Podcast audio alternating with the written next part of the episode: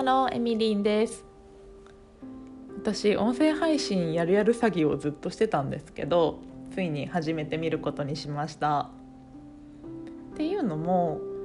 今日音声配信やってみたいけどなかなか始められない人たちが集まってなんで始められないのかなっていう話をしてたんですけどいろいろ話した結果とりあえず今日中に上げてみようよっていう流れになったので今急いで収録をしています。今日何話そうかなっていろいろ考えたんですけどまず私が何で音声配信を始められなかったのかっていう話をしたいと思います。音声配信始められなかった理由なんですけど私シンプルにめっちゃ噛むんですよ。もうすでに何箇所か噛んでると思うんですけどでこれ録音して自分で聞いてっていうのをやってるんですけどなんかめっちゃ噛み噛みやんはい取り直しっていうのを繰り返していてでも喉も渇くし舌もカラカラだしもう嫌だみたいな。面倒くさくなっちゃって終わるっていう。のを繰り返してました。で次にタイトルが決まらない問題です。なんか本当はあ今あのエミリンラジオって仮でつけてるんですけど本当はこの配信のビジョンとか理念って言うとちょっと大げさだけど、まあ、そういうものを掲げてそれに近いようなタイトルをつけてでそのビジョンとか理念とかに関連するようなことをお伝えしていかないといけないみたいなのなんか思っててあの今こいつ頭硬えなって思いましたよね。あの自覚はあります。はい。あるんですけどまあそういうふうに思っちゃってたんですよ。でまだそのビジョンとか理念とかもちろんないような状態だったのでタイトルが決まらなくて始められないっていう感じでした。でこれが一番大きいんですけどあの聞いてくださってる方に何かしらメリットを提供しないといけないみたいな、まあ、また頭の固いことを思っていまして。でもめっちゃ本読みました。音声配信の本じゃなくて何かここでお伝えできる情報ないかなと思ってめっちゃ本読みましたね。で本読んで、まあ、原稿も起承転結になるように作り込んでそれをこの感じでカミカミで読むっていう 地獄のような音声が出来上がって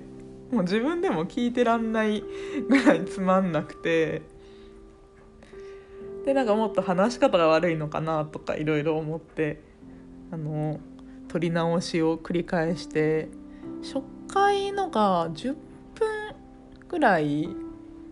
終わったんですけど20回以上は撮り直しましたね。だから200分3時間20分私3時間20分以上もスマホ持ちながら一人で同じことを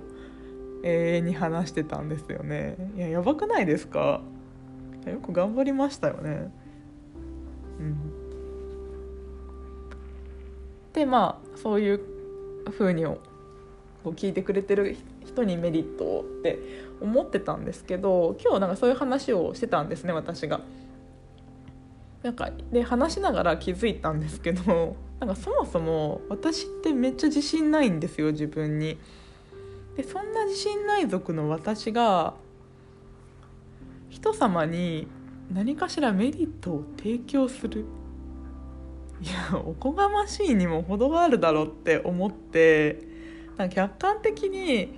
いやそこまで考えなくていいんじゃないって思ったんです。でまあそう思ったことによって結構楽になった部分もあって、まあ、これからはそんなに気負わずに発信したいことを、お話ししていったり、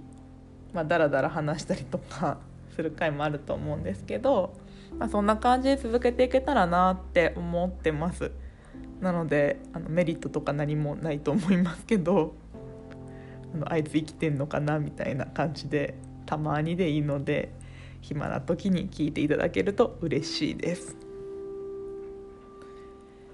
で最後にこれ SNS 全般に言えることなんですけど私もこれこれを話すことによって嫌な思いをされてるしてしまう方も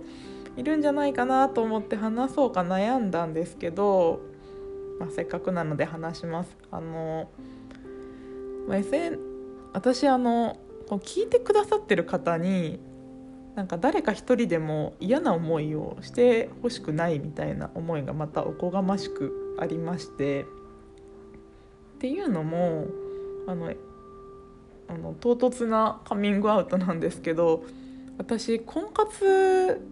がずっとうまくいかなくて悩んでいてあの誰よりも結婚して子供が欲しいっていう欲が強かったのに全然うまくいかなかったんですよ。で20代の時から結婚相談所入ったりアプリもしたり合コンもめっちゃしたしでも全然うまくいかなくてなんか早めに結婚とかしてる子はどんどん子供もできて子供も大きくなって でもそういうの見るのがもう本当に羨ましくて羨ましくて当時私は吐きそうなぐらい羨ましいって表現してたんですけど本当に羨ましかったんですよね。で Facebook とか、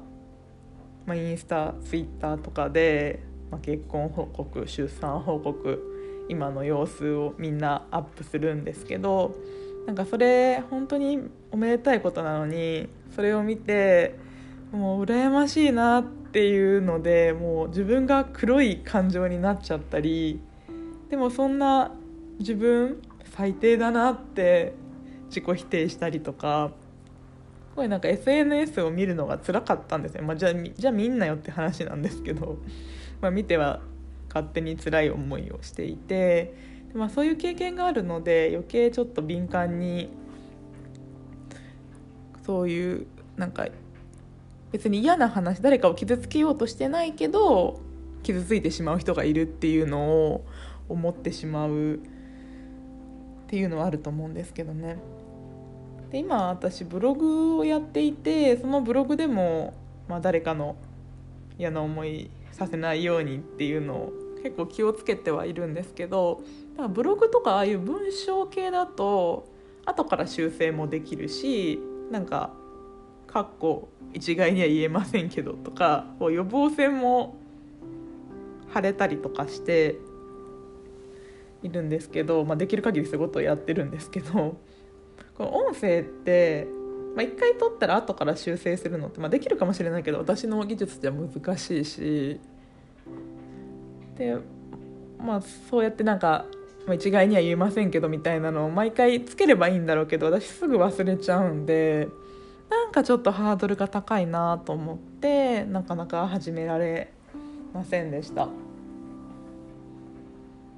でもなんか今日いろいろお話を聞く中で、まあ、自分が心地いいところで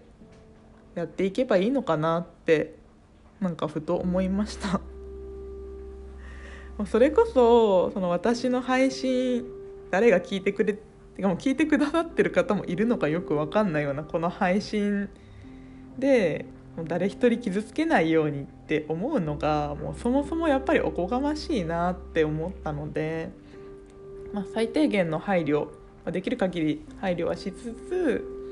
自分がやりたいこと自分主体でなんか話していけたらいいかなと今は思ってます。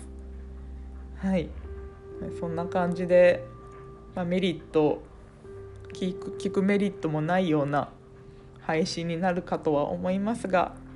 たまにお暇な時にあいつ元気かなと思って聞いていただけると嬉しいです。じゃあ今日はここまでにしたいと思います。エミリンでした。ほなまたね